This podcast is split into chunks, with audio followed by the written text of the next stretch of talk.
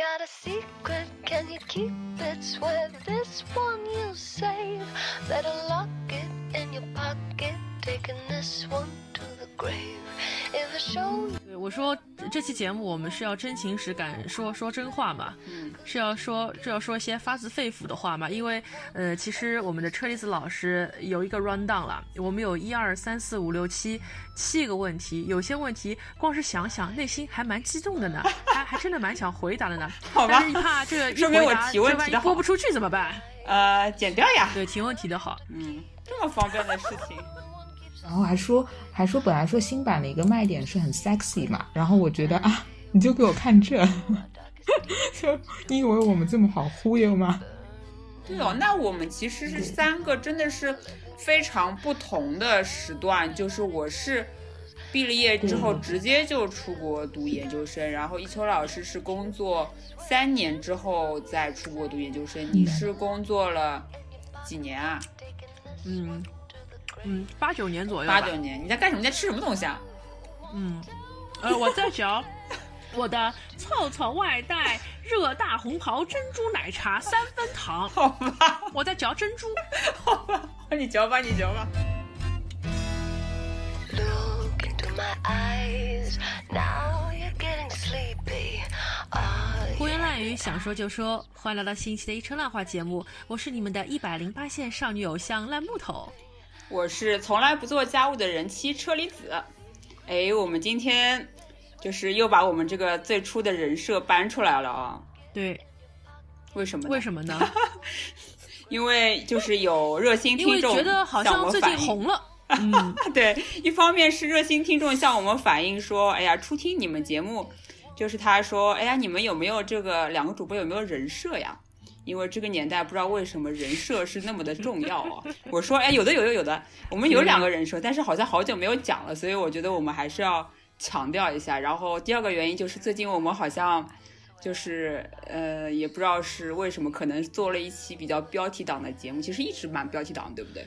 但是对就这一期又继续很标题党的节目，就好像嗯稍微有点小成就吧，也不能说真的是红了，小成就了，就对，所以我们就把我们的人设再搬出来说一下，强调一下。对，自从去年我们做了一期要杀老公的呃知名女人节目，是收听破破千之后，其实我们做的不管是偶像选秀啊，还是动画片的节目，就再也没有破千过了。所以最近感觉自己好像又出圈了一把哦，觉得是不是要把这个人设再抬出来？但是说实话啊，嗯，我已经想不明白自己当年为什么要管自己叫做一百零八线的少女偶像了。回顾自己从一开始自己掐着嗓子在那里录节目，一直到现在像是一个那种抠脚大汉一样的声音，我已经想不出我这个人设当年是为什么了。啊、但是为了为了 consistent 一点，就还是持续这样的人人设我还是有很可爱的一面的，大家大家可以慢慢发现，我还是有可爱的一面。但是烂木头在我的心中就是个一直的少女啊，就是一直很有少女感的，你知道吗？就是真的对。对，一直一直没有长大，对吧？没有等一下我们可以聊一下，就是过了三十岁这个时间点有哪些困惑。嗯嗯，对，然后呃，我是不做家务的人气，对，还是不怎么做家务，这个人设还是非常 consistent 的，嗯。好啦，然后我们这一期节目是邀请到了我们的老朋友易秋老师来和我们一起 聊天。对我们这期就是一个闲聊的这欢迎样的节目。邱老师，欢迎邱老师。大家好，欢迎。家。好，对对，其实这期节目还蛮特殊的，因为这已经不是我们第一次搞一个深夜卧谈会了。在我们一车烂话我回国后的第一期节目，就是在晚上的九点半录的，当时也觉得自己对对对蛮神志不清的哦，我挺神也蛮庆幸的呀，颠倒的。嗯，我你还那个我跟一秋老师也。也不是第一次在深夜录节目了，啊我们之前也录过一期勃朗特家乡的旅游节目，也录到很晚。嗯。所以，但今天是我们三个人第一次聚在一起，以一种呃女生寝室卧谈会的一个方式来讨论成长过程中的一些阵痛，也也蛮好意思的，说 阵痛要这两个字，要这么严肃吗？整个气氛了。轻松一点，轻松一点，chill 一点，chill 一点啊，就是一个闲聊，女生宿舍嗯。就是闲聊，夜深夜档节目，深夜档，嗯，深夜档节目，然后录之前嗯我还问了一个很愚蠢的问题，嗯对我说这这期节目我们是要真情实感说说真话嘛，嗯是要说是要说一些发自肺腑的话嘛？因为呃，其实我们的车厘子老师有一个 run down 了，我们有一二三四五六七七个问题，有些问题光是想想内心还蛮激动的呢，还还真的蛮想回答的呢。好吧但是一怕这个一说明我回答，这万一提问提得好播不出去怎么办？呃，剪掉呀。对，提问提的好，嗯，这么方便的事情，剪掉不就好了吗？然后。对，因为有些问题一回答，大家就会发现你少女偶像的人设好像有点不成立。就是个人设嘛。嗯，好的那少女偶像，对的，人设就是用来打破的们让让我们快点开，让我们快点开始这七个问题吧。啊！不是要先就是来那个 social 一下，就是 warm up 一下，我 warm 啊，up 一下。对对对，social 一下对对对，social 对，等等。，我那个为了这次就是女生寝室卧谈会，我还特地去超市买了瓶啤酒，我准备在这边边喝边聊。嗯然后我要现在把它打开，打开，然后展示一下这个打开的声声音，把这声音也录进去。嗯听一下，嗯，听众朋友们应该听到了。嗯，好的，那可以啊开始了，是吧打开了，打开了。嗯。哦，好的。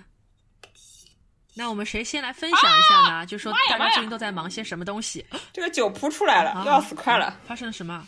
扑出来了！嗯，哎呦，哎呀呀呀呀，不好不好不好现场直播吗？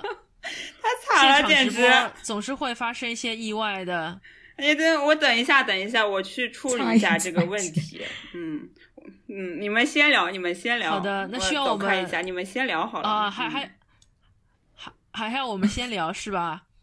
好的，我我觉得可以趁我们的车厘子老师去处理他的酒瓶和和那个清洁工作的时候，呃，我这边和一秋老师可以先聊一聊最近我们都在忙些什么事情。呃，要不一秋老师您先开始。呃，好呀，我 希望车厘子那里还好。那个，我有点困，嗯，对。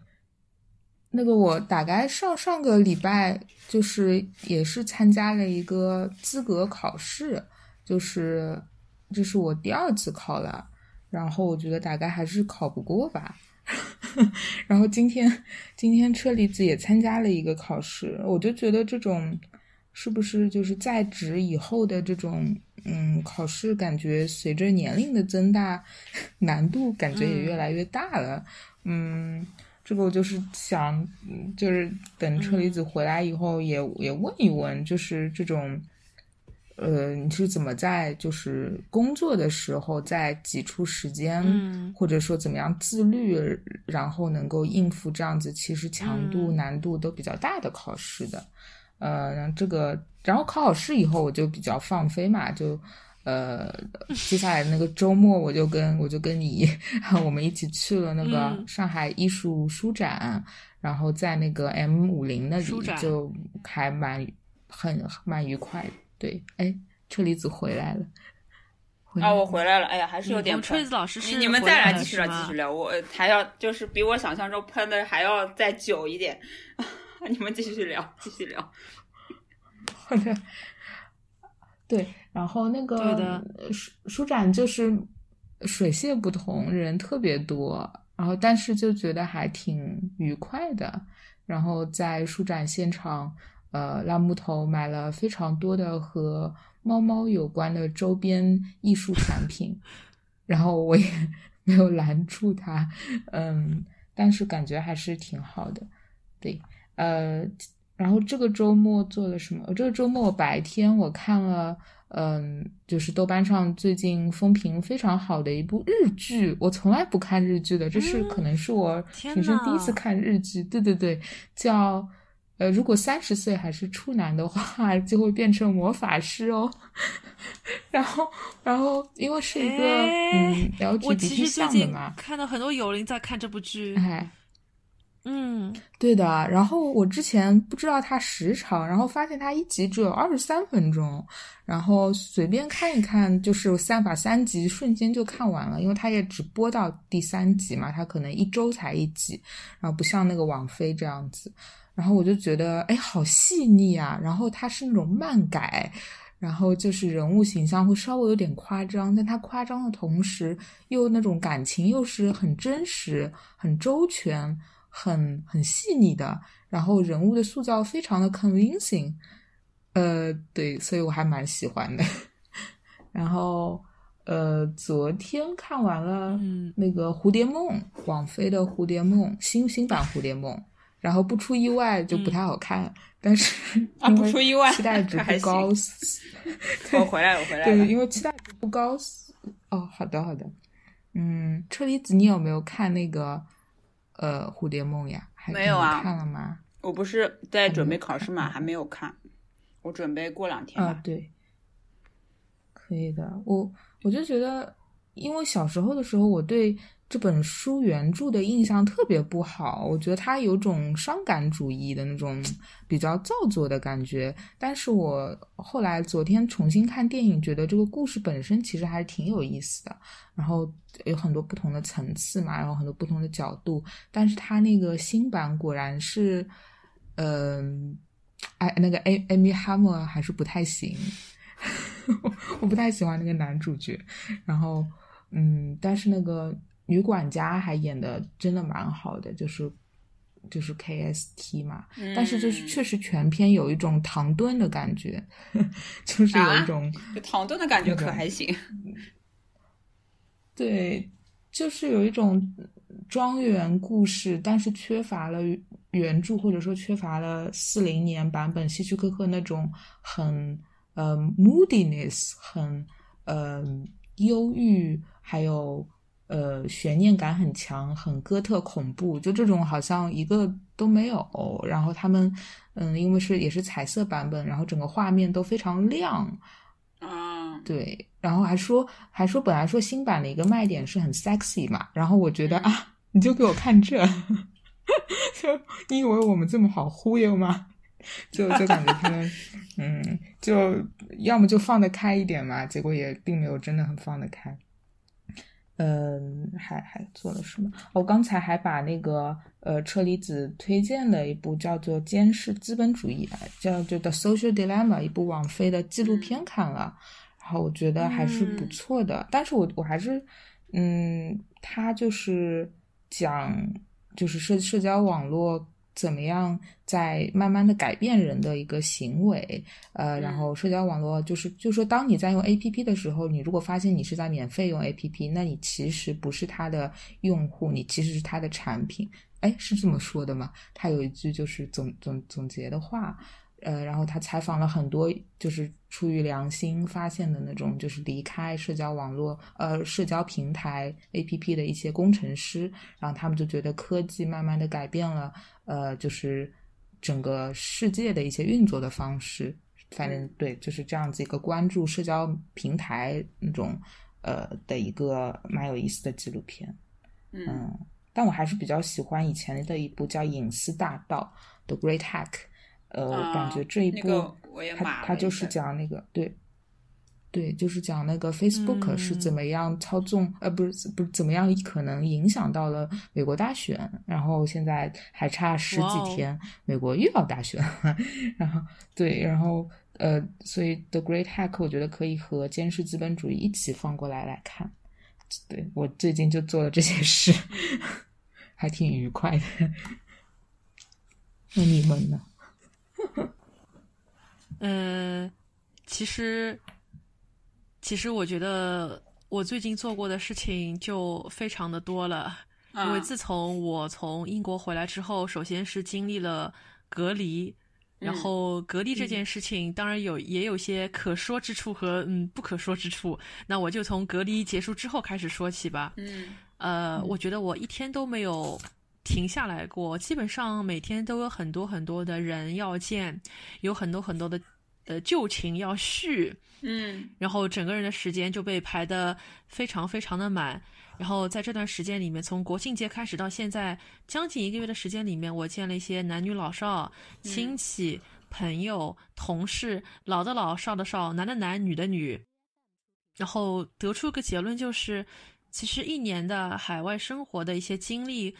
会让我和现在呃和会和我过去所认识的一些多年以来的朋友或者亲戚之间，嗯，产生一些呃非常深厚的在 mindset 上的一些 gap，嗯，这也是我慢点会很想跟大家讨论的一些话题，嗯，对，然后这也包含我之后要问你的一个问题，嗯，等之后可以期待一下。哦，我好害怕，我没有不用。所以最近的生活。呃，所以最近生活其实总结下来就是，呃，吃饭吃饭吃饭，聊天聊天聊天。嗯，呃，你需要和可能不同的 target audience，但是把同样的一个故事包装成不同的形式给他们讲一遍听，然后得出来的结论就是，嗯。这个社会，你的身边总有一些跟你非常亲近的人，到最后你会发现，他们根本就不了解你，他们也永远不可能了解你。呃，可能和你物理距离最近的人心却离你越来越远，以及你身边总有一些傻逼，你永远没有办法跟他们解释清楚，其其实我的生活呃过得很好，不用你们担心。嗯，因为他们总会觉得你到了三十岁，你从英国回来。你总得有一些改变，你总得有一些我们给你定义的成长。嗯，当他们发现你不能到达他们给你定义的那个年纪应该做到了一些 achievement 的时候，呃，物质上的 achievement 的时候，他们会对三十加的女性的评价非常的不友善。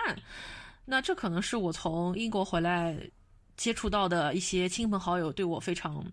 嗯，不友善，或者可以说是有些物化三十加女性的一种感觉。呃，所以最近自己可能最大的烦恼也是在处理我对亲朋好友的一些预期，以及如何克服不要被他们所影响。嗯，这样的一些矛盾和挣扎。对，这就是我最近忙的事情。听上去有很多内容可以在下一趴说的。就是有很多故事，特别是很多时候是无解的。对，然后特别是因为你其实跟我和一秋会不那么一样，是因为你在嗯工作了好几年之后再出国读了研究生。因为我和一秋基本上是，当然一秋也工作过一年半的时间嘛，是不是？三年。啊啊！你工作三年吗？啊，我以为只有一年半，不好意思。然后我就觉得，就是其实还是会非常不一样的，嗯，对吧？然后，哎，对哦，那我们其实是三个，真的是非常不同的时段。就是我是毕了业之后直接就出国读研究生，然后一秋老师是工作三年之后再出国读研究生。你是工作了几年啊？嗯。嗯，八九年左右。八九年，你在干什么？你在吃什么东西啊？嗯，呃，我在嚼 我的凑凑外带热大红袍珍珠奶茶三分糖。好吧，我在嚼珍珠。好吧，你嚼吧，你嚼吧。我还以为只允许你喝酒吗？我没有吃花生，好吗？不错了，好吗？嗯，我你嚼吧，你嚼吧，我可以稍微帮你那个，就是调低点音量了，到时候。然后，对啊，就是真的还是蛮不一样的。那就是在人生的各个不同年龄阶段出国，我觉得是应该还是非常不一样的吧。就是，嗯，等会儿可以来好好聊一聊。的话就是，呃，就是最近就是准备了去那个，也不是准备了，就是完成了一个考试吧。我只能说完用“完成”这个词，因为真的我发现就是当。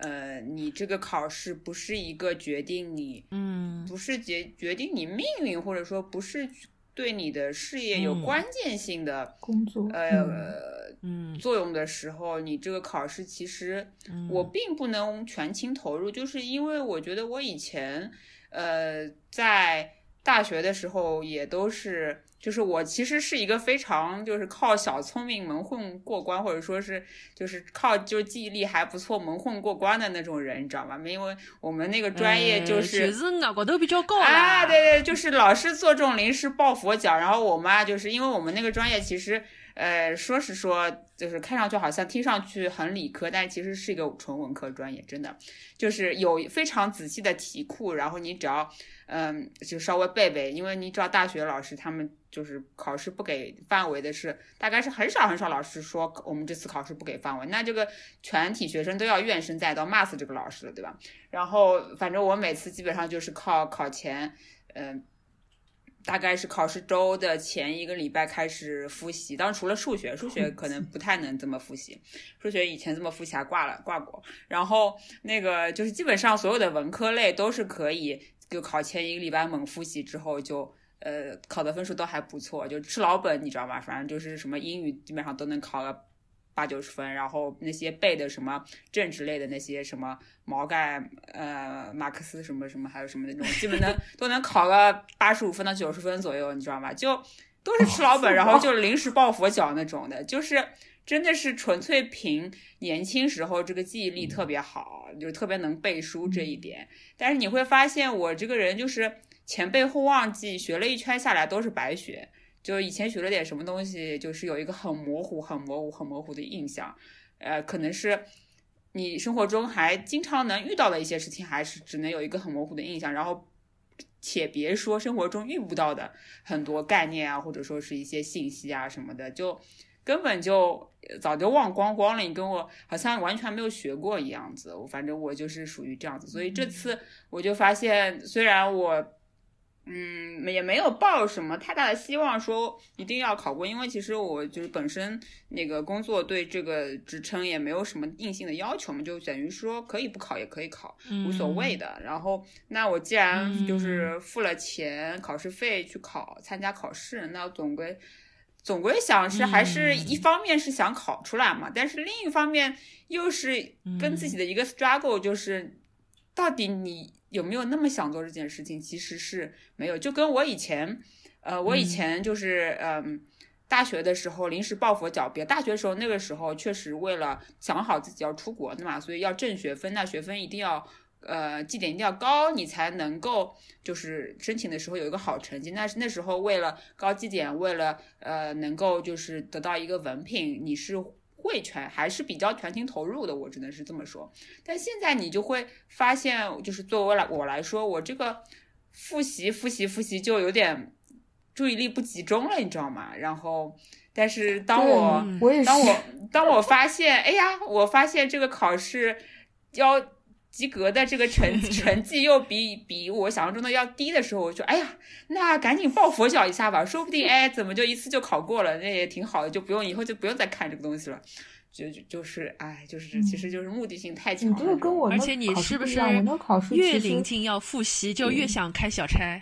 对，就是这样子。你看，我还看了一个那个 social dilemma，就是越临近考试越不想复习。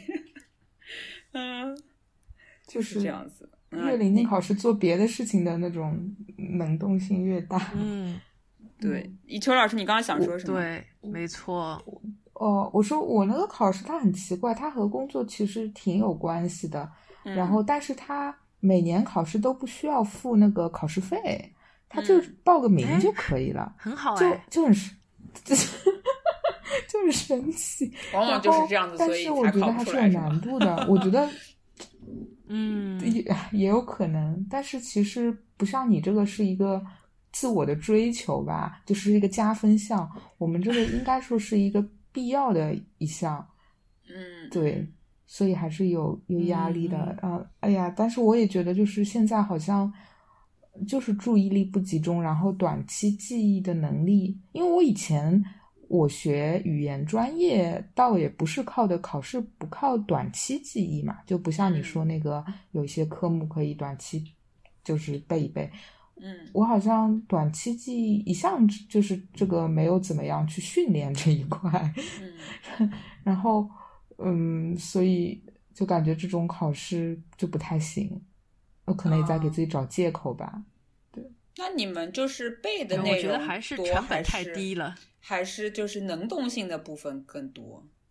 你是你是说什么？你是说现就是我刚考的那个资格考试吗？嗯，它其实就是你只要是看了背了，呃，做了真题，你就是应该基本上是可以过的。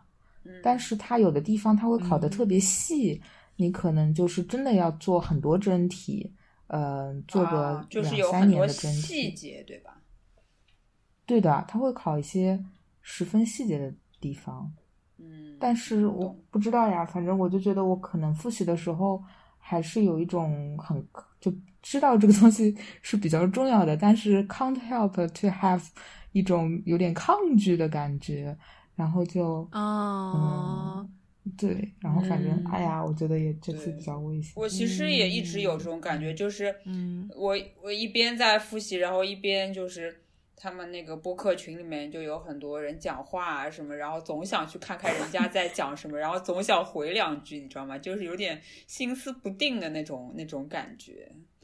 嗯，可能是因为这件事情嗯不是就是很紧迫，然后也不是自己真真正正嗯想做的。嗯，哎反正就是其实这个不太好，对最好因为世界上有太多自己不想做的事情要去，而是要去做的事情。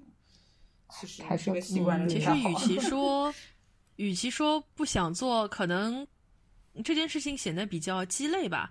因为在工作当中，如果你要完成一项任务，可以有激励和惩罚两种方式。如果你考完了，会给你很大的一个 prize；如果你考不好，那可能会有个很严厉的一个惩罚。对，那比如说去考雅思，如果你考中了，你的结果就是你可以去英国；如果你考不中，可能就是损失两千块钱买一套笔和橡皮。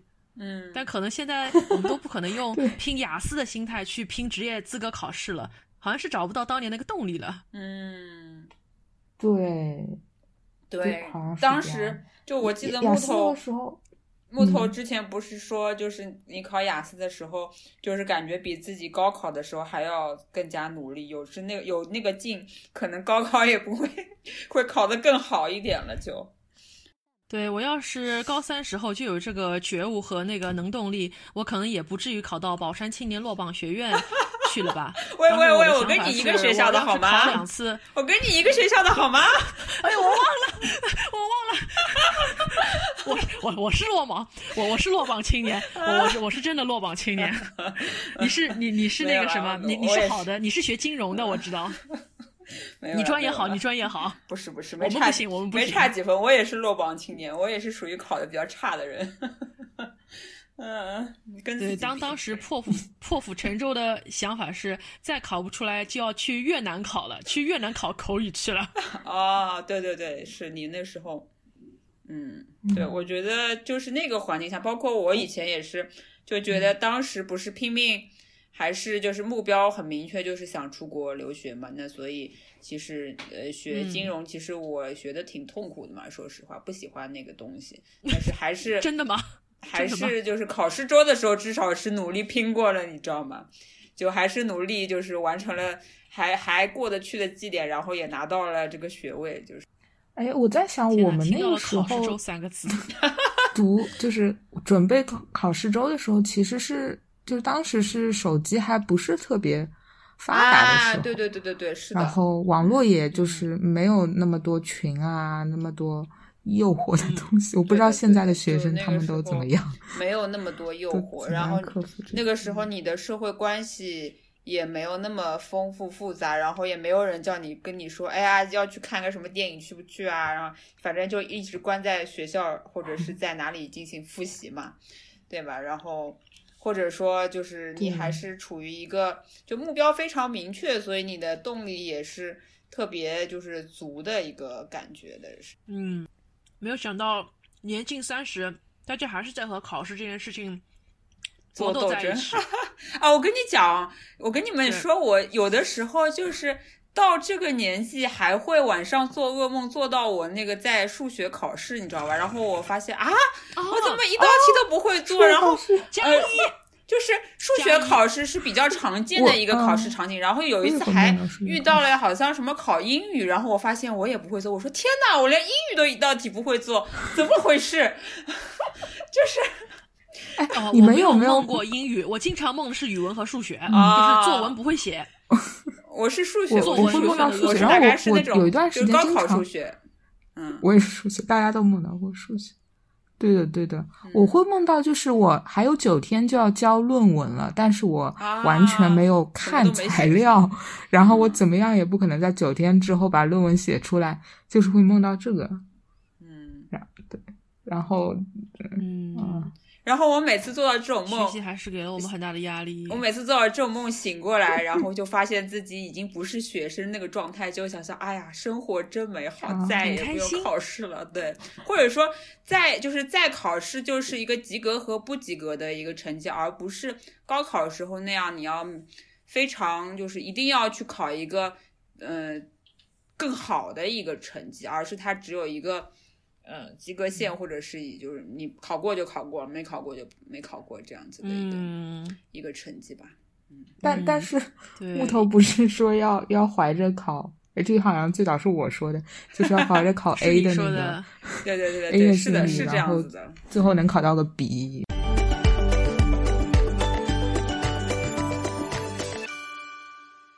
这两年，因为其实你会发现，嗯，节生活节奏特别特别快嘛，然后时间是一个非常稀缺的一个一个一个属性。我们其实，在学以前的学生时代，我们不觉得，并不觉得时间是一个我们自己非常稀缺的一个东西，是吗？就是其实嗯感觉是大好青春的时候，有大把时间可以浪费，但是其实进入，特别是进入那个这几年吧，就是感觉那个网络时代，就人的生活节奏和压力也都特别快嘛。那其实就时间真的是每个人都觉得就是缺少时间，所以有很多这种方便呃进行这种给你给你行方便的一些产物，比如说像。外卖啊，然后像快递呀、然后像支付宝啊这种方便的支付手段呀什么的，那其实包括我之前看一个就是报道嘛，就是说那个呃讲那个中国那个应该是清华还是北大的那种那几所高校里面的呃高校的就是学生，他们现在追求的是那个高绩点嘛，人人都嗯觉得浪费时间是一件很可怕的事情，然后。呃，大家都埋埋头学习，争取那个绩点，因为绩点是你不论是申请研究生、保研还是出国留学都是非常呃至关重要的一个事情。那大家都在做这桩事情的时候，那也不得不催着你去一次一次的刷绩点，或者是就是埋头拼命学习这样子。那对他们来说，就是大学有点像一个高考的在在线。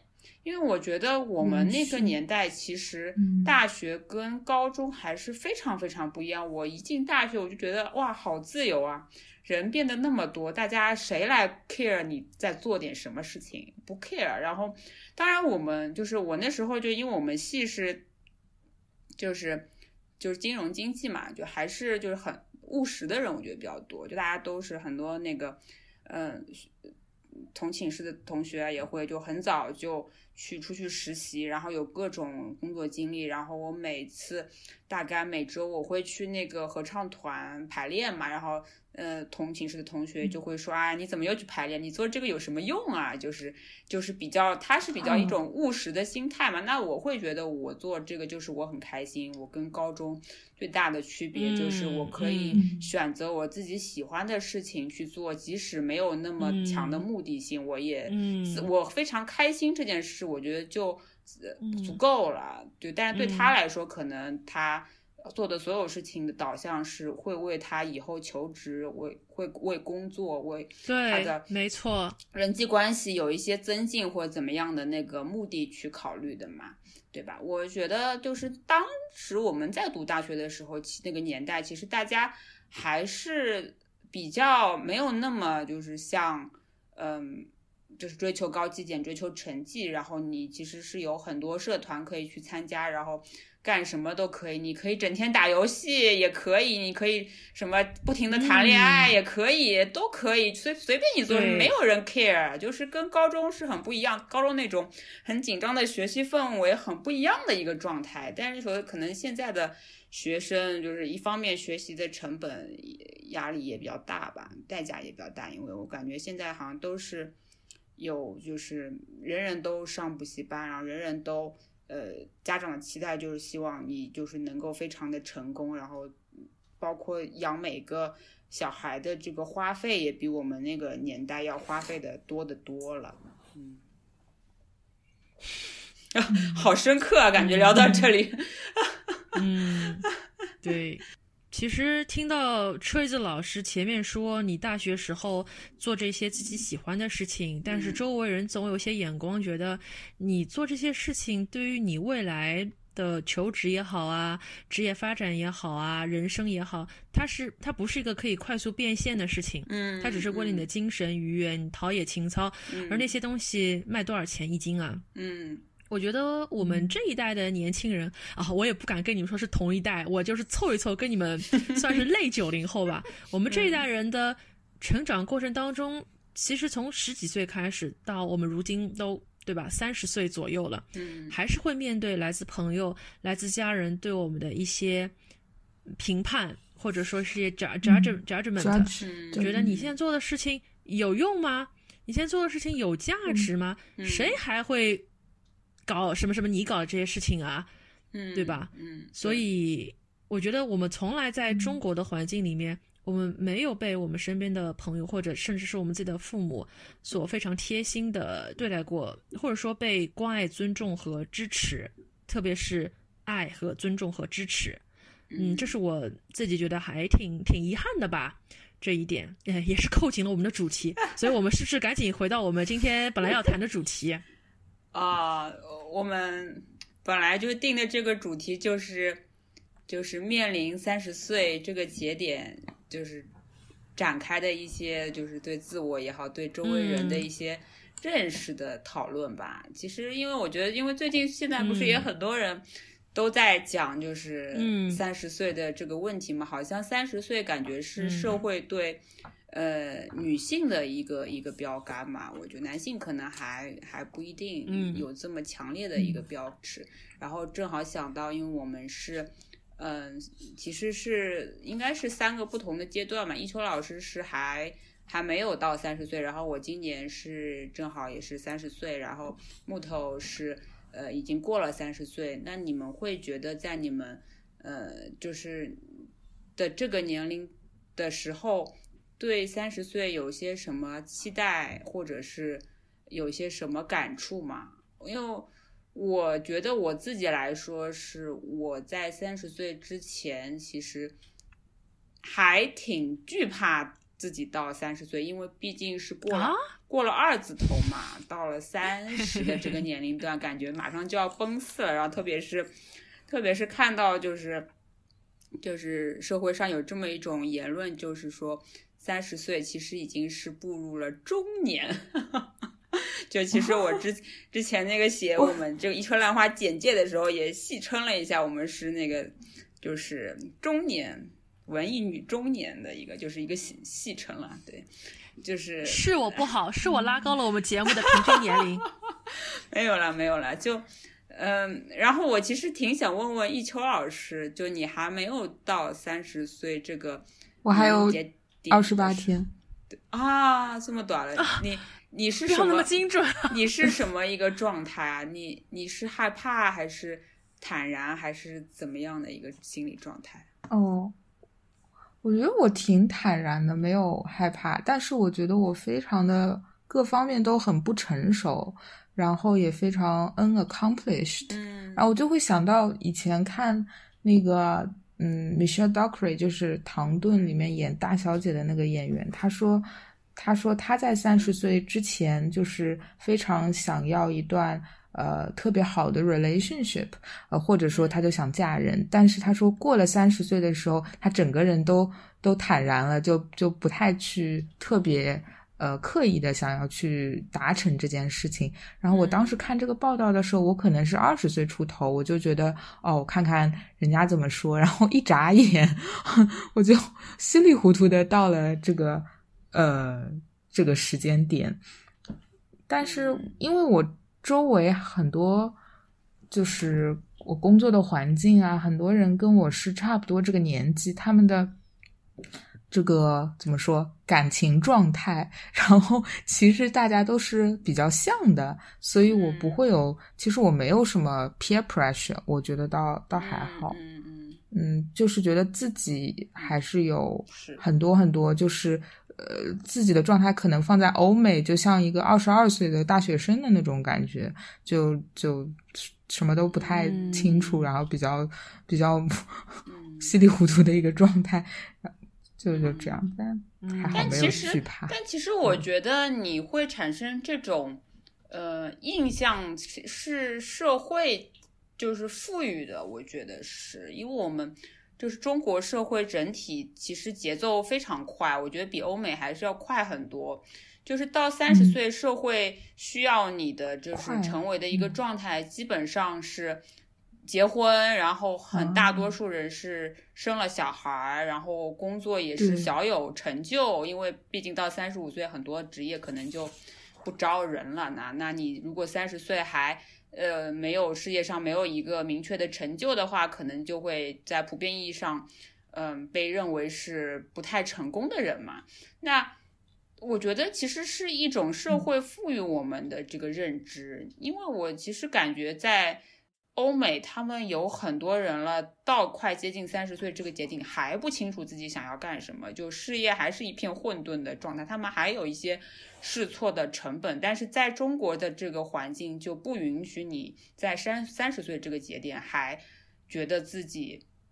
很多事情是迷茫的一个状态，感觉好像在到了三十岁，你应该把一些事情都要想通了，想出的你人生的方向到底是在哪里。但我觉得其实每个人不一样，就每个人社会化和成长的一个嗯嗯速率是不一样的。就我觉得，就我觉得我和你应该都还是。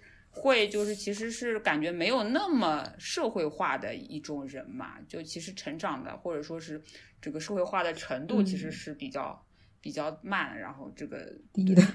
嗯，木我头你我我你你觉得？我前两天看 看，哎，一秋老师说说说，一秋老师说看了什么？嗯哦，我前两天看了一个什么中国生育报告啊，然后它嗯上面的数 据其实还是，呃，不不要紧张，还是那个二零一五年的。然后它二零一五年的时候说，城市三十岁及以上女性未婚率是呃二点百分之二点四，然后讲嗯到从受教育程度看，三十岁及以上研究生学历女性未婚率高达百分之十一，高于本科及以下女性未婚率的百分之五。这个是二零一五年的一个数据，我当时拍了一下脑袋，在《龙之梦》里面去就是算了一下我们办公室的一个呃，就是未婚率，然后就是二十八岁以上的，就是办公室女性未婚率是百分之八十，所以所以我就觉得其实就是从就是一个人的。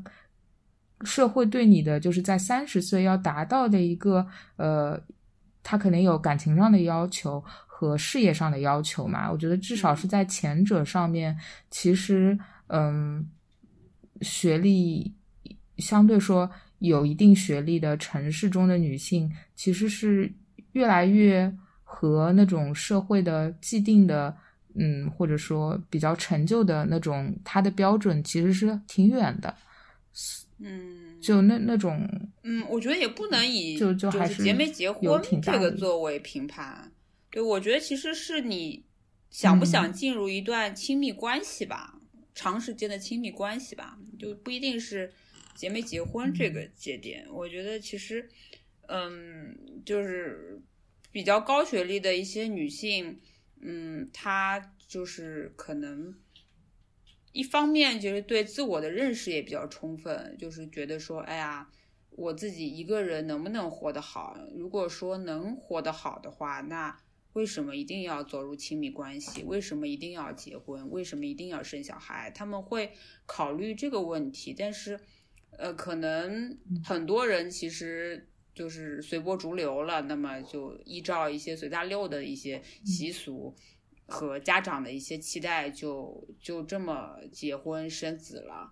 他们可能更多的他不会考虑说我到底想不想进入一段亲密关系，而是因为大家都这么做了，你不这么做就显得很奇怪的一种心理吧。然后再加上高学历的女性本身，呃，学历摆在那儿，然后人可能也变得比较挑剔的，我感觉是不是有点？这种感觉啊，我也不知道，就嗯，不愿意将就吧。然后我就觉得嗯对，反正我觉得，如果是在二十岁的时候读了很多书的话，在三十岁也很难说在事业上一定能达成一个什么吧，因为本身进入职场的时间就偏晚嘛。但可能有的人也能在短时间内就做做到一个什么吧。嗯，反正嗯，看人这两点这个倒我都没有做到。这个倒不是一个绝对的事情，对，很多人可能是嗯嗯努力拼事业，然后能够让自己够独立，不受呃家庭、不受原生家庭也好，不受社会束缚的也好的一种制约吧，然后活出自己想过的生活，这样子的一个渴求更强烈，所以就也是有高学历的女性那个比较独身的情况会比较多一点，我感觉是。呃，回到我们最初的问题，面临三十岁这个节点，有了什么比以前想通想不通的事情？嗯呃，因为我进入三十岁已经有一些年头了，嗯其实我想说，我还蛮 excited，的我终于到了三十岁这一天。嗯因因为由于我职业的关系，我平时在公司里面也是一个为人师表的这样一个形象，嗯所以我大概 从二十五岁到二十六岁这段时间，我就开始跟我的员工说，哎、我我其实别看我年轻，我三十多岁了，我老 HR 了。嗯嗯嗯我还记得，就是以前我真的是刚刚出社会的时候，因为 HR 这个呃职业还是需要去接触一些员工和供应商，所以他们问我工龄，我都说，哎呀，别说啦，谈年龄伤感情啊，出道很久了。所以其实我觉得到达三十岁的这一天，我没有那种实感说啊，我终于到了三十岁了。我觉得我已经三十岁很久很久很久了。我从我二十五六岁开始，我就已经跟自己说，啊你三十岁了，你就是三十，你就是个你就是个 HR 部门的老阿姨了。所 以我对自己就是一种老阿姨的那种心态。嗯所以其实还还挺好的。当然了，我觉得年龄的话，嗯，你要分工作，也要分生活。其实我两边还分的是比较开的。嗯嗯嗯但是在生活上，其实我和一秋老师有一点像，就是在生活上，嗯，当你嗯不不去使用一些商用表情的时候，还是会觉得自己仿佛回到了大学刚毕业的时候，就是感情方面嘛，也是一张白纸，然后有一些呃异性之间的一些待人接物，自己可能也摸不到一些门道。与其说摸不到门道，不如说自己不想去摸，然后也比较抗拒。因为这么多年以来，觉得可能自己，嗯，在三十岁之前，我更喜欢和我的啊、同龄的一些女性朋友嗯一起去玩耍。以前可能是一些大学同学，那到了后面，可能慢慢的变成了一些豆瓣上一些比较志同道合的朋友，那、比如说二位老师。嗯因为虽然虽然说车厘子是我的学妹，但我们在学校里面我们一面也没有见过。是，哎，我们我们是怎么认识的？那时候是大四还是哦？我是，呃呃，我们是在你大四毕业快要去英国留学的时候，我们在一块儿，啊因为一个学弟的关系，一块儿吃了顿火锅。对，所以对于我来说，可能工作上我没有什么很高的一个期待，因为自己一直嗯端的比较正，我就是个老阿姨。嗯但是在生活当中，确实觉得好像三十岁一晃就这么来了，但是自己可能在个人的情感和个人，可能说的直白一点，在婚恋方面，呃，确实是一点进展也没有，不仅没有进展，反而自己可能还越来越倒退了，越来越变成了一朵壁花，甚至是墙墙角的石头缝里的一朵鸡蛋花。嗯，但我以啊，我还是有有一些些遗憾吧。但我想问你，就是你确你是觉得你现在自己的这个呃状态，你不享受你独身的状态，还是你挺享受你独身的状态？只是因为社会赋予你在这个嗯。年龄阶段，或者说外人嗯。看你觉得你应该干嘛干嘛干嘛，嗯。然后你有这种疑疑惑的这种，或者说有一些这种比较迷思的地方。嗯，其实应该这么说，我觉得在三十岁之前，可能这个话题在我的人生当中它就没有出现过。嗯，比如说要和男性谈恋爱，要和男性组建一个家庭，去生孩子，这件事情从来都没有在我的人生当中存在过。我会觉得我不去做这个事情，我也活得很好。嗯，过了三十岁之后，用我们之前做过的一期节目里面，啊、谁说我结不了婚？里面陈述说了一句话：从利益出发，这件事情划不划算？嗯会慢慢觉得，在这个年代，在婚姻制度这样的情况下，我去恋爱结婚这件事情，它本身使我受益吗？如果我要结婚，我是不是要想好我的婚前财产？我是不是事先要公证啊？我要先置一些业，然后我还要考虑到以后明年开始还要有离婚冷静期，我要考虑在婚姻当中，呃，我的老公会不会趁我熟睡的时候把我给碎尸，然后把我给抱到化粪 池？就有太多太多太多的一些社会现实，让我觉得结一个婚可能会给我的生活，特别是像我这种比较深思熟虑的白羊座，更多了一些心理负担。嗯这件事情对于我来说，到底值得不值得做？有他，是不是我的生活质量更不好？然后用我们一些单身的一些女性朋友的话来说，除非跟女的要么是李嘉诚，要么李开复吧，要么跟女的就是比我有钞票一一一百倍、一千倍，不然搿只婚还是勿要结了吧？嗯我我想我想补充一下，我我其实之前呃之前的感觉就是跟木头很像的，就是说没有说要去想这件事情，或者说觉得这件事情有有什么必要嗯一定要去做。但是后来我看了一份调查报告说，嗯，如果女性是嗯独生，就是说呃老了以后独生的话，嗯，他患那个 Alzheimer 那个老年痴呆症的，就是概率会比较高。嗯，就是如果你是有老伴儿的话，你换这个概率会相对比较低。嗯。然后我就想想，好像不无道理。就是说，嗯。虽然老，虽然说你的伴侣可能会让你心塞啊，嗯然后生活中会有一些不方便的地方，但是他确实会给你一个嗯。新的 perspective，、而且跟女生朋友在一起，嗯。毕竟我觉得就是还是在一个 comfort zone 里面，就挺明显的，因为我感觉。呃，女女生之间就有的话你都不需要点名，大家都知道了然后，呃，但是对对不需要去解释。但是男性的话，就是他们可能是来自火星的吧，是吧？我们是水星，就是还是就是很不一样的一种生物。嗯，对，对的，然后我之前我和我一个男生朋友也也可能就是很随便的说了几句话，我就觉得诶，他好像确实那个视角就提供的信息是我之前我这么想到的。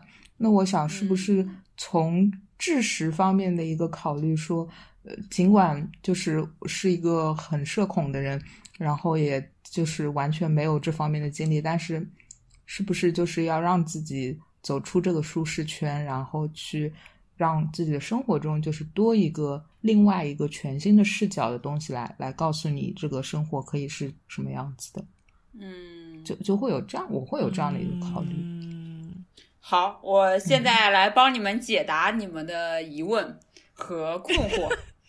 嗯，作为一个最近呃想的比较多的人，对，嗯，我觉得我看问题的视角确实会跟你们不是那么相同的，就是。其实不觉不说是结婚或者是怎么样，其实还是说是进入长期亲密的这个呃亲密关系的这么一种能力吧。我觉得就是，嗯，我觉得木头是给我感觉是，嗯，其实你本身已经能够活得很自如、很独立，然后你周围其实有很多很多的朋友，也有男性朋友，也有女性朋友，有很多的社会关系。那其实我觉得，在我看来，你可以一个人生活的挺好的，包括你自己一个人去英国念书，嗯。你可以去开拓很多新的朋友，这样子，在一个陌生的环境里面，我觉得你是有这种 还真是，对，就是你一个人出去旅行，你也在一个陌生的环境，你也不觉得恐惧，你也不觉得寂寞，你是非常就是开思维开阔，然后也非常对各种事物有好奇心的那么一个人。我觉得这样的人，或者说是我我之前有一个标准，就是你看你自己到底是不是适合一段长久的亲密关系。我觉得是把就是把你自己丢在一个语言不通的陌生的。呃，国度，呃，当然就是说，肯定是这个国家是母语不是英语嘛的一个国度，你能不能非常自如的活得下来？你会不会感到极大的寂寞和恐惧感？如果不会的话，这但这个时间肯定要长一点，比如说你不可能什么两天三天，那肯定没感觉嘛。嗯，像我之前的一去去德国的那个旅行是经历了。十四十五天这么一个过程，我一个人旅行，其实我是非常非常难受的，因为我觉得我自己是属于，嗯，在一个陌生的环境，我没有是恐，首先是让我觉得是非常害怕和恐惧，我是天生有一个抵抗的那么一个意识和想法的，而不是说去，呃，很开放的认识很多很多。各种新的朋友，然后把每一个陌生人当成是能够很好沟通的人士，而是把每一个陌生人去跟陌生人攀谈这件事情，其实我自己的就觉得压力还会比较大，我想的会比较多。那个对方要是谈不拢怎么办？要是我们聊不起来怎么？要是很尴尬怎么？要是别人不愿意帮我怎么办？我会有很多这种预设，就是我其实本身的个性是偏呃内向也好或怎么样，就是还是。需要一个人，就是跟你在一起，就是我是需要同伴的。那如果是我在想说，我自己是有两个人在一个陌生的环境进进行一段长时间的居住的话，我觉得是可以的。至少是你有一个熟悉的人在身边，你碰到所有事情可以跟他去倾诉、去吐露，然后你们要有什么问题可以互相的扶持去解决。就两个人总比一个人好。我觉得我是这样的人，所以我是需要。亲密关系，但是我觉得木头其实你不需要，就你可以选择需要，也可以，你可以选择进入亲密关系，你也可以选择不进入亲密关系。你只要活得自己开心就好了，就是因为你有很多很多朋友在你身边的，然后你也自有这个能力去开拓认识新的朋友，就是给我感觉你是一个这样子的性格的人。然后，呃，一秋老师的话，我觉得是，嗯。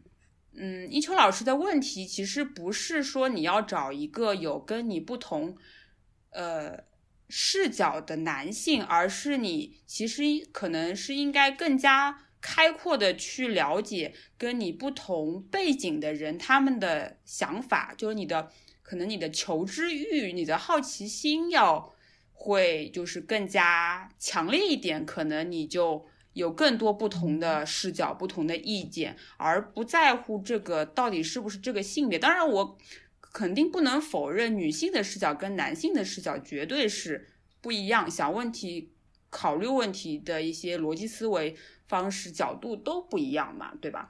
但是我是觉得，嗯，你刚刚提到这个困惑，其实根本问题不是你需要一个男性来帮你解另一种角度的。探讨，而是，呃，需要就是各种不同年龄层、不同职业、不同嗯成长环境跟背景的人去给你更多的意见和角度去想问题。我觉得，就是你这个想事情的好奇心，可能是嗯你想最终达到的解决你就是这个角度的这个问题。好了，结束了。哦，哦，我我我其实会觉得，就是说，嗯，我觉得我和一秋老师，我们都不能说我们完全不需要亲密关系，或者对亲密关系不在乎。其实，如果每个人类能有一段亲密关系合拍，肯定是很好的。但是，这样的一个人物画像，往往在我和一秋老师这样的。高标准的人心中，他是很 难去有个具象化的存在的。嗯嗯因为有很多朋友会问我说：“哎，木头，你为什么没有男朋友？那你把你的要求告诉我们，我们来帮你找。”我说：“其实我没有要求，他如果能跟我有共同的兴趣爱好，然后能够聊得来，其实就很好。”他说：“那你这就是没有要求，你要告诉我他应该年薪在多少万，他开什么样的车，他在国企还是外企，什么样的单位工作，什么抬头。”家里到底有房无贷，还是有没有动迁的房子？要父母双亡还是父母健在？就是你一定要给他们一个具象化的一个要求，他们才能把这个用户画像给你画出来。但对我来说，其实一切难道不应该是一种感觉？一切难道不应该是那种呃见面就能聊得起来的那一种、那种、那种冲动吗？所以我我经常觉得我身边。有太多太多的同龄女生，或者说比我大一两岁的女生，我跟她们非常聊得来，一见如故。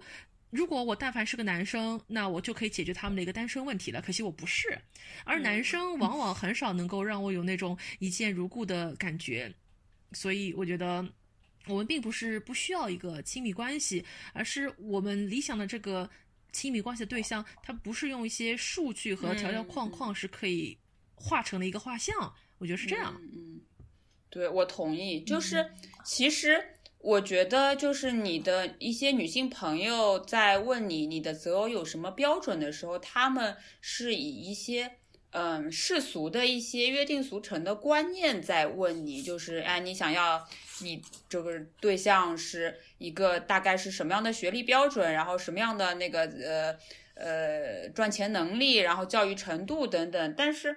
问题是，嗯，其实这个这个认识是，我觉得就是说，那你自你自己认识足够吗？你其实更重要的应该说就是比较保险的，能够呃一个好的一个亲密关系的构建是你对自己有一个足够的认识，就是你自己想要什么样的人。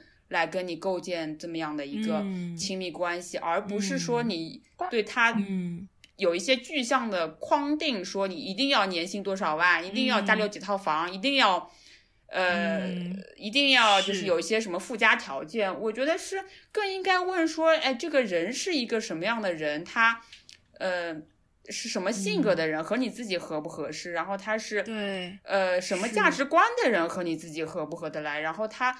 呃，就是尊重这个人的程度到底是什么界定？因为有些人可能是觉得，嗯，要男女是要完全非常平等，就是结婚以后也可以进行 A A 制，然后呃大家一起还贷款也是分别还，就是作为呃接受一个纯男女平等的那么一个婚姻。但是其实对于我来说，我自己感觉。不是这样的，就是我的标准对一个家庭、对一个亲密关系的一对于婚姻的一个界定是，我希望就是嗯，我的另一半是能够跟我互相互互相扶持，呃，共同进步，然后嗯，不去那么的讲究说，呃，完全的男女关系中的完全平等，我觉得完全平等是不存在的。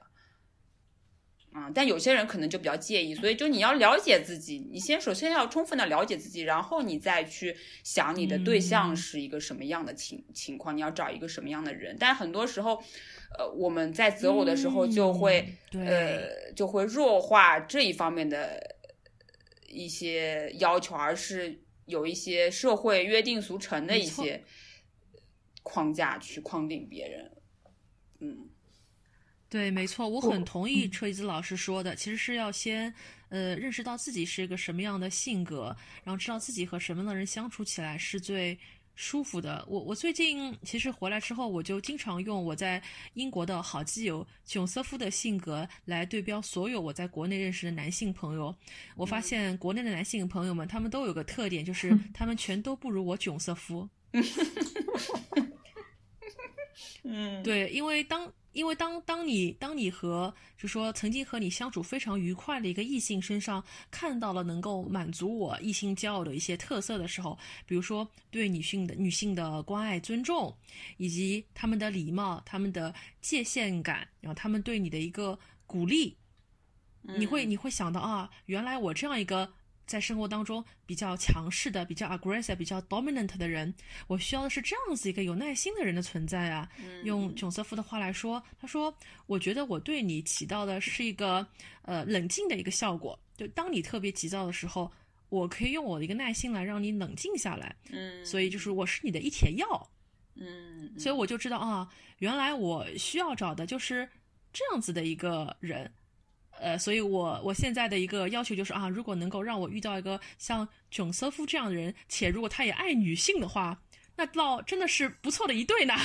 嗯嗯，哎，但是其实我觉得也不完全是这个标准吧，因为我最近看到一个那个播，听到一个播客节目，然后里面其实有一个女生，她描述了自己之前就是马上要。步入婚姻殿堂，但是最后及时刹车的那么一种情况啊，我讲给你们听一听，你们看一看，就是嗯，会不会有一些启发？就是说，他其实遇到的这个就是结婚，就是呃，马上就要进结婚的这个对象，他其实是一个非常呃贴心，然后非常呃看上去是非常善解人意的那么一个男孩子，但是。嗯，在就是交往初期的时候，就是这个女生也是看重他这一点，非常的细心，会关心人，然后呃，生活也是比较踏实稳重的那么一个人。但是他在越交往的时候，就越发现说他的这一种贴心、善解人意、关心，其实并不是对，嗯，他这个呃女生她自己本身的一种。嗯，人格的尊重或者说是怎么样，不是一种爱，而是他是一种惯常的讨好性人格。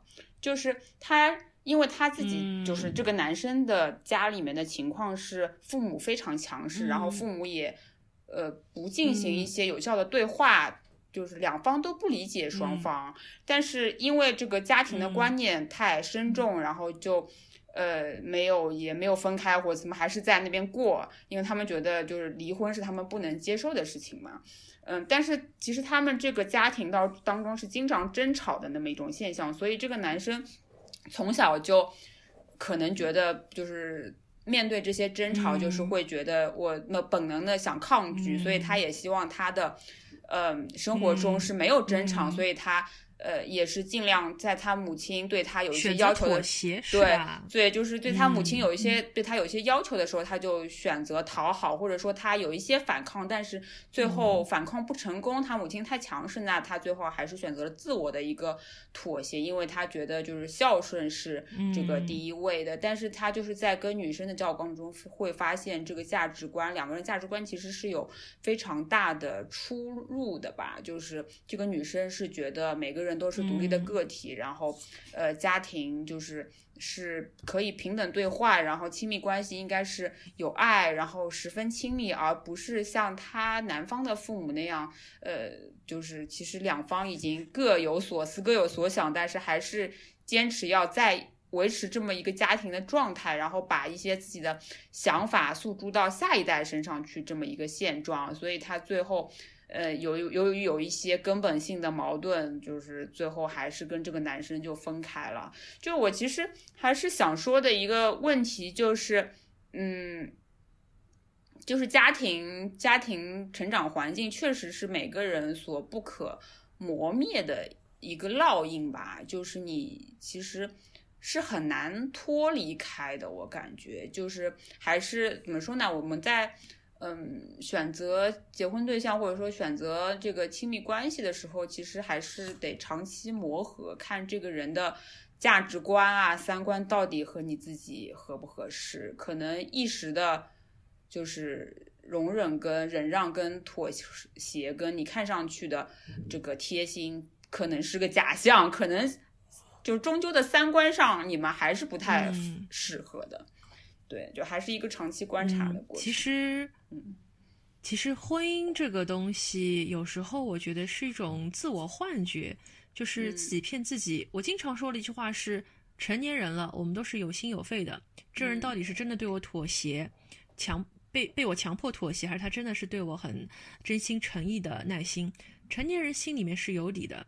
当他跟你说一句话、一个眼神，你很快可以判断出来他是不是真心的。这种感觉，我们成年人都是有的。所以很多婚姻，你不能想得太清楚。有时候女生就是自己骗自己，跟自己说他大概应该是对我好的吧，嗯这个婚不如就结掉了吧。嗯其实很多没有结婚的女性，就是因为想得太清楚了。你脑子太清楚，婚其实是结不成的。嗯，我只能这么说，好像有点老气横秋的感觉哦。嗯，对，就是其实也是，我觉得我只能这么说，就随心，或者也跟每个人的就是状态有关系。你有的时候在一个想的不那么清楚的阶段，你确实比较容易进入一段亲密关系呢。如果你是在想的太清楚的阶段，你可能又就是对自我或者对对他人都产生一种迷惑吧，或者说一种恐惧，说哎呀，你想的比较多，就是你进入这段亲密关系，那如果不合适会怎么样？但其实。就是我想说的是，有的时候确实也没有办法想得太清楚，你可能只能凭直觉去考虑。因为我觉得我跟我跟我老公在一起的时候，我也就是那个直觉，我可能如果再犹豫了很多下的话，可能也也就就是进不进入不了这段亲密关系了，就是一个本能的直觉吧，啊我觉得。但是觉，呃，我有一些啊当时当时的有一些啊判断，我现在想来觉得还是 还是准确的，就是包括对家庭对方家庭的判断，然后被对对方一些人品的判断，就是还是都走对了这个路的吧，我觉得是，嗯，嗯。呃，这句这句话一定要让他听到啊！我们在这个地方艾特一下他。对一一秋老师，一秋老师有什么想想法吗？呃，然后我我再补充一句，就是还是要看这嗯个男生他做了什么，而不是说说了什么。因为说大家都能说，但实际碰到问题，然后碰到要去行动的时候，可能又是另一番景象了。所以还是要看到底做了什么，然后不不只是对你，就是对别人做了什么，都要考虑在内。嗯，怎么办？这个 tips 得有我有了男朋友才能用到啊，现在用不上啊，怎么办？真着急。呃，不是，你也可以在你的交往过程中看一下，你有没有这些，有一些男生朋友是，呃，就是我说的这些标准，就是你对他的，呃，从他的各种行为，都是觉得你挺，就是还挺满意的，就你就可以再进一步发展下去。你可能啊，就本身就不想去了解了，对吧？天哪！一想到要跟男生谈恋爱，都老痛的呀。嗯，啊、天这哪个我跟你我跟你讲，虽然这个世界上傻逼男人很多，但是还是有小部分呃比较好的男生的，不能否认，你知道吗？因为男生毕竟好像整体还是比女生多一点的，就对吧？那那那相对来说，其人实有一种 有一种要拿刀逼我去谈恋爱的没有没有没有没有没有没有，我我现在我现在就是那种搞笑漫画日和里向搿种臭面恐龙晓得吧？没有了没有了哎 没有了，就就我觉得觉得一一直觉得邱老师，我们请一秋老师。好的好的好的好的，哦，前前面其实讲到说要要聊，就是说你要得到怎么样的一个对方，但首先你要了解自己嘛。但是我觉得嗯了解自己，这是一个我年龄越大反而越不清楚的一个问题。我就觉得我其实不了解自己啊，因为我之前最早的时候，我和我同事开玩笑，我说：“你看我条件多好啊，就是我就家里就是就是嗯，父母的那种给的支持也很多，然后我的工作也还行，然后我的嗯学历也比较高，呃，除了长得比较嗯一般，但是就就整体来说就还是条件挺好。我说为什么就是我我我就说我为什么就一段就是 relationship 都没有，就没有没有人没有人来看上我呢？然后，但是后来就是当我真的开始尝试实操的时候，我就会发现我其实性格上有很多的问题。这些问题在我平时工作或者跟女生朋友打交道的时候，会有一些些的露出。但是嗯当你这个对象变成了一个你对没有那么明显，然后后来就会变得非常的明显，我就会意识到我是一个非常非常纠结的人。然后我就，但是纠结的本源可能就是因为比较容易焦虑，然后比较容易嗯焦虑，又是可能因为是缺乏自信，然后一嗯缺乏自信，我就我就不我就不能去信任我的判断，然后嗯也不能说我能信任我对我自己的判断，我就觉得，我就觉得还是头头有点大，然后就就会想的比较多，然后就觉得，哎呀，要了解自己，这个怎么个了解自己法？然后我还最近听那个小宇宙上面听一个 情情感那个心理节目，叫做 Steve 说。呃，他他是一个就是多伦多的大学一个心理学硕士，一个这心理医生，呃，一个一个 therapist，他开的一个挺好的一个博客。然后他其实也讲到说，就是有的时候我们去纠结一些东西，或者说甚至是去钻一些牛角尖，是因为我们已经脱离了一种比较现实性的考虑，就是就是你想的东西，其实已经脱离了。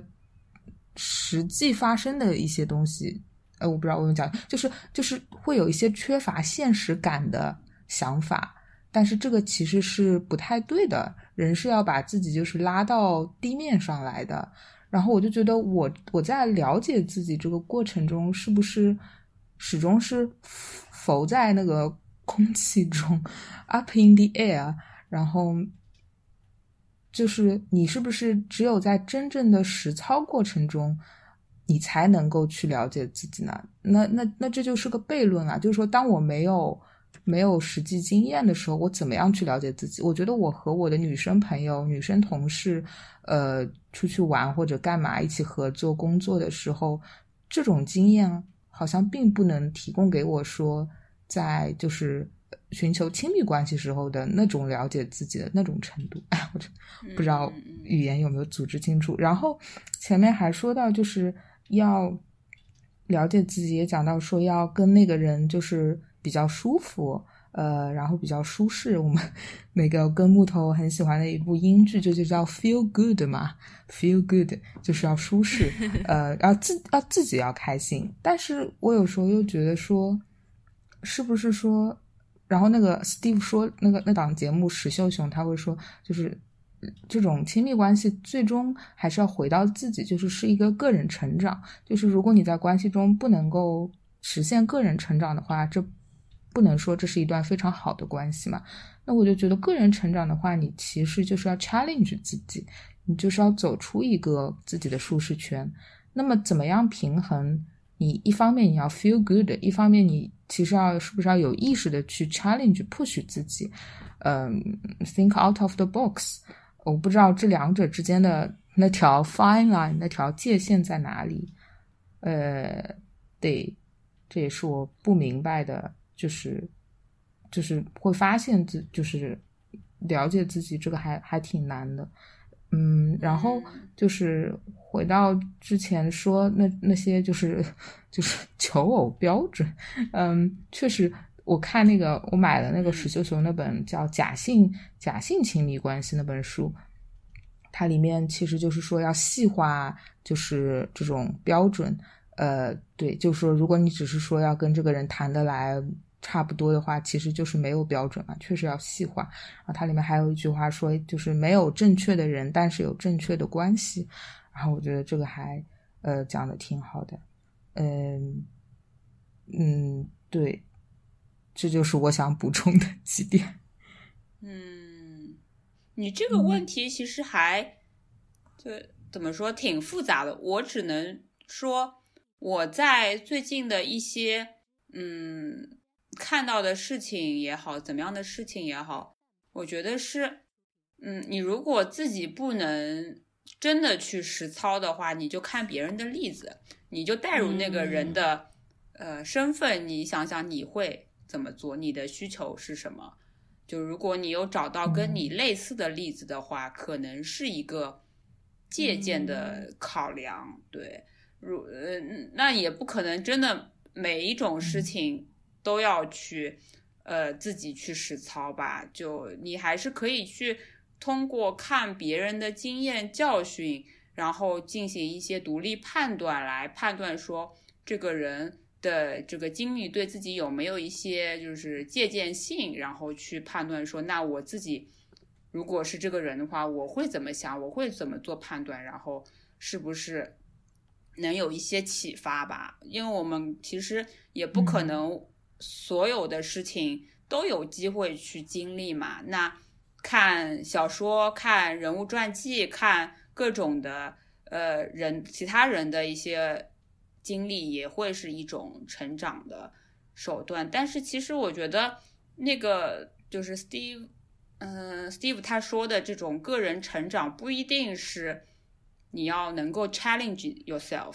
而是你能不能更加的认认清你自己，就有没有越活越明白？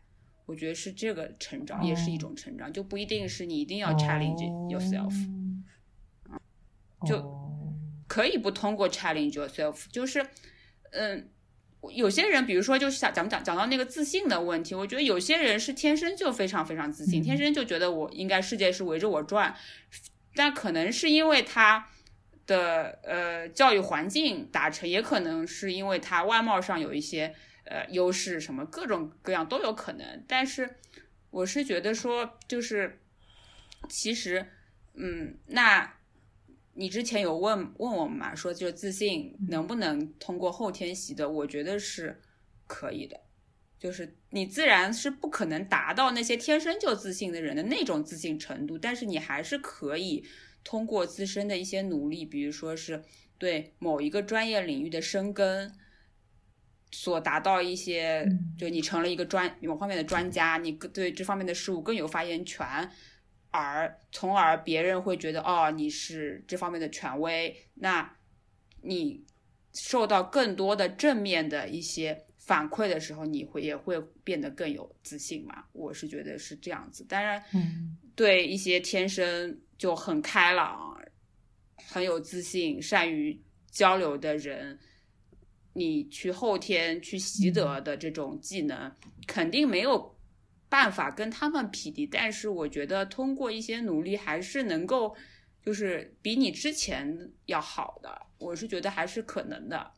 对，这也是我最近一段时间能够学习到的一些事情，就是还是要。变得更人要变得更开阔，更去接受更多的挑战吧。我觉得是对，也别说就是我们往往我觉得在年轻的时候总是会想说，哦，这个事情我不能做，这个事情我不喜欢，这个人我也不喜，这种人我也不想成为。但是你会活得越久，你就会发现说，哎，这个可能年轻时候的这么一种呃否定，通过否定来认识自己。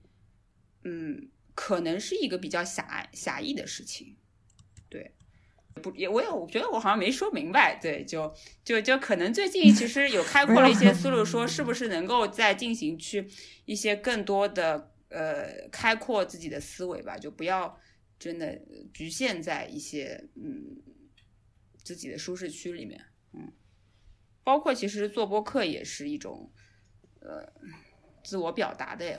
一种方式，或者说看别人都在做些什么，然后，嗯，你自己有哪些认识上的局限性，然后，呃，嗯以前的一些认知、个人的经验是不是非常比较少见的？就是说，对啊，我讲一个，就是我觉得小宇宙它目前是比较少见的，就是它的首页它不是为你定制的，然后它它它是平台为你，就是每天会挑选三个节目推到首页嘛。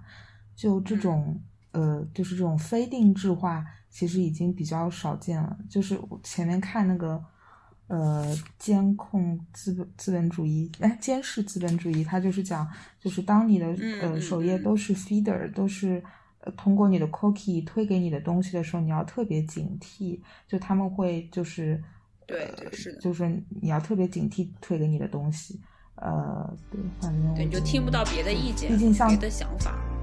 对的，就是像豆瓣的话，等于就是你关注了谁，你看见谁的时间线。但是小宇宙的话，它至少就是还是一个相对就是平台给你的一个东西，就可能能够看看到一些比较特别的东西。